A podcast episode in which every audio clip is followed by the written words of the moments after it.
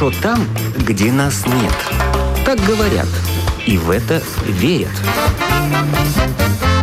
Мифы и рифы заграничной жизни в программе «Как вам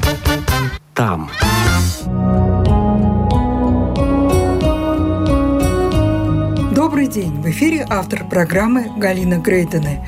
В самом начале пандемии COVID-19 Жанка Анжелика Смирнова успела из Китая приехать в Латвию и пока здесь застряла на неопределенное время – 12 лет она уже живет в Пекине. По образованию Анжелика востоковед и была замужем за китайцем. Анжелика рассказала, что в Китае есть программа борьбы с бедностью, о своей свадьбе по китайским традициям и о том, почему она хочет вернуться в эту страну. Анжелика, за вами никогда китайские мужчины не ухаживали или ухаживали? Ухаживали, была в браке, но потом он, к сожалению, может быть, к счастью, закончился неуспешно. Но я считаю, что это даже не из-за того, что разные культуры, даже если культура одинаковая, ну просто вот мы не сошлись. А как китайские мужчины ухаживают? У них не особо принято, чтобы дарить девушкам цветы. Это довольно мало. Я смотрела на практике. Вот китайцы, которые были за рубежом, и возвращались дальше уже работать в Китае, у них больше уже взгляд на мир и на вещи немножко другое. Китайцы смотрят на иностранных девушек как на экзотику. И у многих, вы знаете, появилось очень интересное, неправильное мнение об иностранцах, потому что, может быть, кто-то слишком много смотрел фильмов иностранных, и поэтому им кажется, что девушки у нас такие довольно легкого поведения. Допустим, если угостить ее каким-нибудь напитком, то она согласна на все. Примерно есть вот такое вот неправильное мнение, но в большей части есть очень хорошие ребята. Единственное, чего им не хватает, добавить, наверное, немножечко романтики. Допустим, если у нас цветы — это не обязательство, но просто какое-то проявление симпатии или любви к человеку, то в Китае дождаться цветочков, вы знаете, я от мужа дождалась цветочков за 8 лет всего два раза.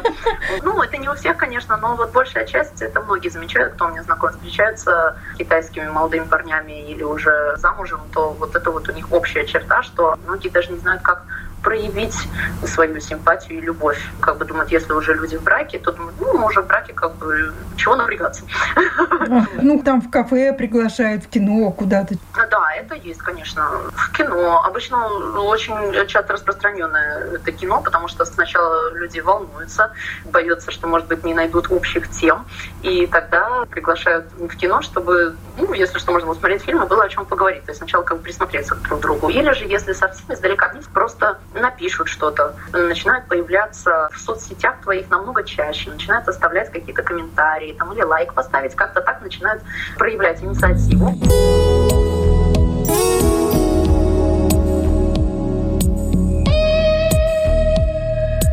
А вы в соцсетях познакомились с будущим мужем? Нет, мы познакомились через знакомых. А чем он занимался и занимается? Он работал в парикмахерской, парикмахером, и вот как раз тогда у меня было желание нарастить себе волосы, и я искала какой-то приемлемый вариант, потому что тогда я еще была студенткой, и денег много не было, но волосы хотелось нарастить. И он тогда мне предложил самую приемлемую цену, вот как-то так завертелось, потому что волосы надо было наращивать часов 9.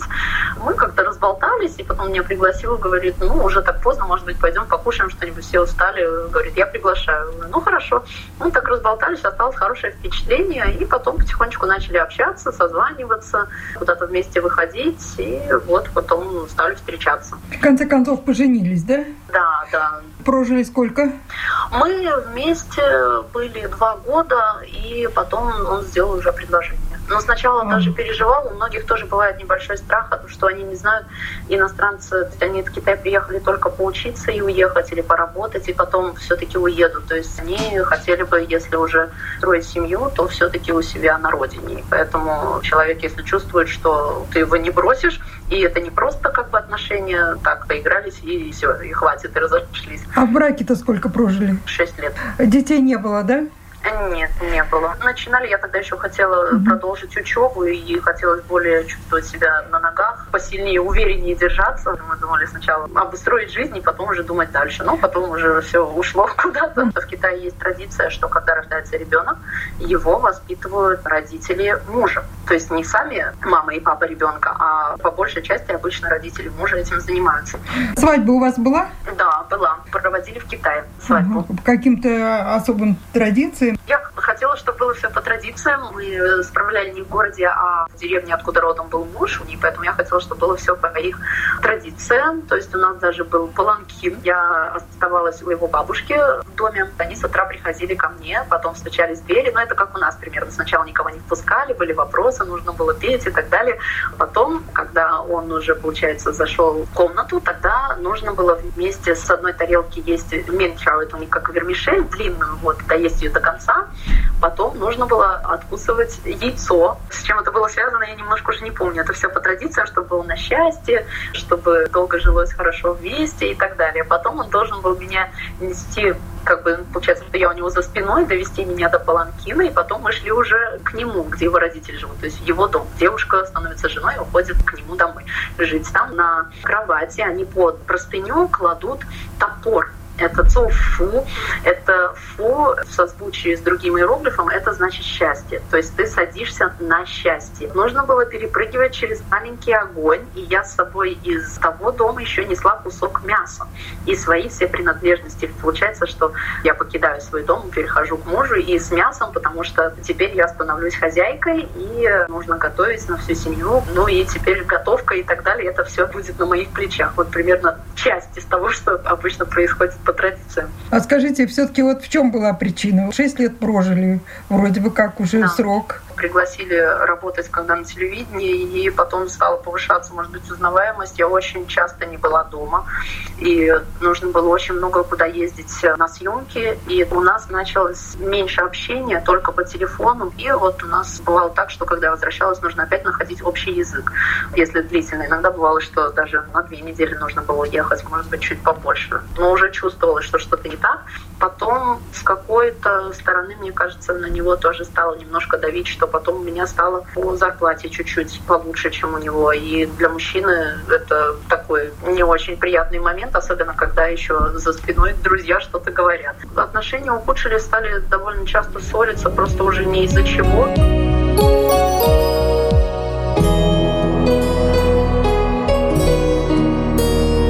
У них принято, допустим, если человек хочет себе приобрести квартиру, то она должна быть хотя бы начиная от 100 квадратных метров.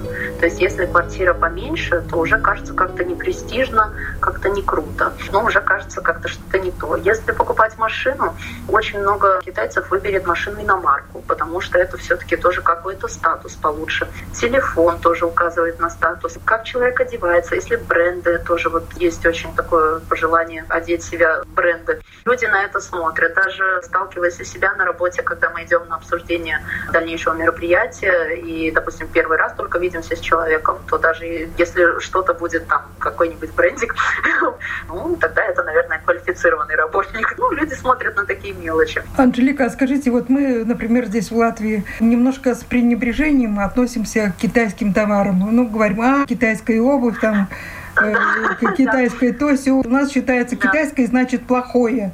А сами-то китайцы что носят? Кто как потому что плотность населения у них большая, поэтому тут зависит от того, где человек живет и что для него важно. Кто-то полностью вот живет брендами, это да. Кто-то просто ищет качественную одежду, но можно качественно одеться, в принципе, и в супермаркете. Есть места, где продают одежду подешевле. Такие как секонд-хенды я вообще нигде не видела. То есть секонд-хенды это как-то у них не распространено. Должно быть только новые. А нищие есть у них? Я думаю, что есть, просто на улицах я так не видела. Где-то, наверное, есть, но не видела. Ну, в глаза не бросаются, да, вот так бомжи, нет, нищие, нет. нет. А как можно с бедностью бороться? Вот как Китай борется с бедностью? Допустим, есть, которые уже очень успешные фирмы, И тогда стратегия государства Китая просит их обратить внимание на определенную группу людей, как-то совместно работать, чтобы это приносило плюс также и самой этой компании, которая решила присоединиться, и также могло помочь разрешить вопрос бедности. Допустим, город помогает деревням, есть волонтеры, знакомый сам собирал своих друзей, они ездили, помогали детям, что-то покупали.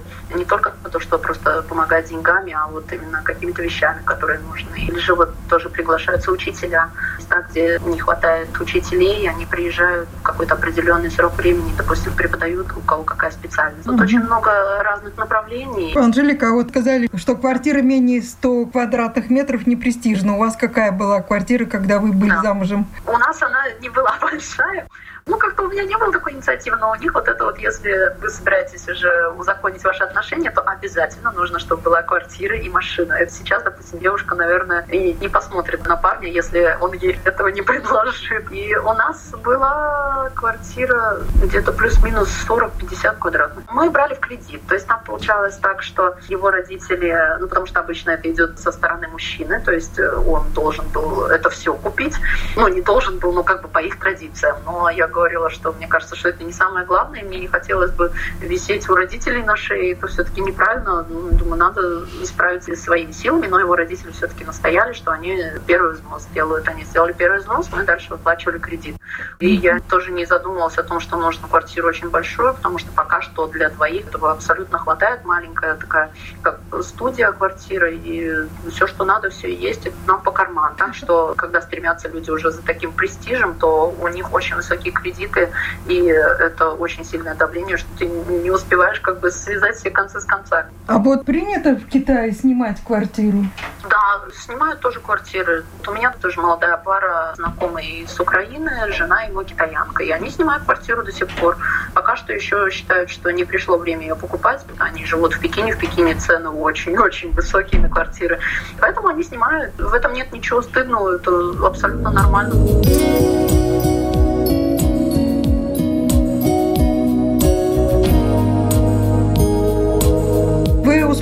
Маске походить в Пекине? Да, я когда поняла, что дело серьезно, я решила, что лучше маски купить, и маски сносили просто с нереальной скоростью. Буквально, когда народ понял, что все серьезно, магазины, которые рядом в моем радиусе, уже нигде не было масок, сказали, что поставка будет где-то через 2-3 дня, и заказали довольно серьезное количество. Я пришла с самого утра, и уже ничего не было. Очень сложно было найти. А вот вы приехали в январе, да, прилетели да, в Латвию, да. никто вас ничего ничего не проверял, границы были еще открыты, да? Да, вот я переживала, как меня впустят, насколько у нас производится проверка, потому что я буквально вот успела в самый последний момент, потому что 28 числа уже отменила очень много рейсов иностранной авиакомпании, и теми, включая которыми я хотела лететь. И получилось, когда я приехала в Рику, никаких проверок не было. Я приехала домой, ну и сама сидела карантин дома, посидела, и все в порядке. Анжелика, а вам не страшно будет возвращаться в Китай из-за коронавируса? Нет, не страшно. Кажется, что там все очень под контролем. У меня многие друзья, кто вернулся, успел вернуться, пока Китай не закрылся, там все строго. Все уже возвращается сейчас в то прежнее русло, как оно и было. Только сейчас, может быть, больше проверяют, все ли со здоровьем хорошо. Есть специальные QR-коды в телефоне на проверку. Нужно подтверждать, что человек, если только недавно приехал, что он просидел карантин, что у него температура и со здоровьем проблем нет. Делаются еще также тесты на наличие вируса. И если все хорошо, то тогда можно спокойно везде ходить и передвигаться. Меня это не пугает, мне кажется, все нормально. Какие плюсы и минусы жизни в Китае, на ваш взгляд? Плюсы жизни в Китае, мне кажется, что очень много возможностей. Именно использовать себя по назначению. Зачем я тогда и поехала туда, нашла себя, это вот такой плюс. Минус может быть, что нужно работать вдвойне, и ты практически живешь в телефоне, потому что нужно работать практически 24 часа. Потому что если не ответить на какое-то сообщение, то на него ответит кто-то другой, и эта работа уже не будет твоя. То есть очень-очень напряженный график. И кажется, вот когда мы смотрим этот знаменитый перекресток в Токио, что люди все куда-то бегут, все куда-то стремятся, там очень-очень-очень быстрый ритм жизни. Если едешь на метро и не успеваешь последнюю дверь впихнуться, то уже этот шанс уже не твой. Поэтому там нужно всегда быть на чеку и все время быть в боевой готовности. Ну а минусы? Ой, минусы сложно сказать, потому что когда уже долго живешь в одном месте, мне кажется, что уже не замечаешь и не чувствуешь минусы, если какие-то были. Мне как-то все нравится, потому что в каждом месте есть какие-то свои плюсы, какие-то минусы. Но если ты выбираешь это место, то значит ты готов принять это место, какое оно есть. Анжелика Смирнова, живущая в Китае, рассказала о жизни в этой стране.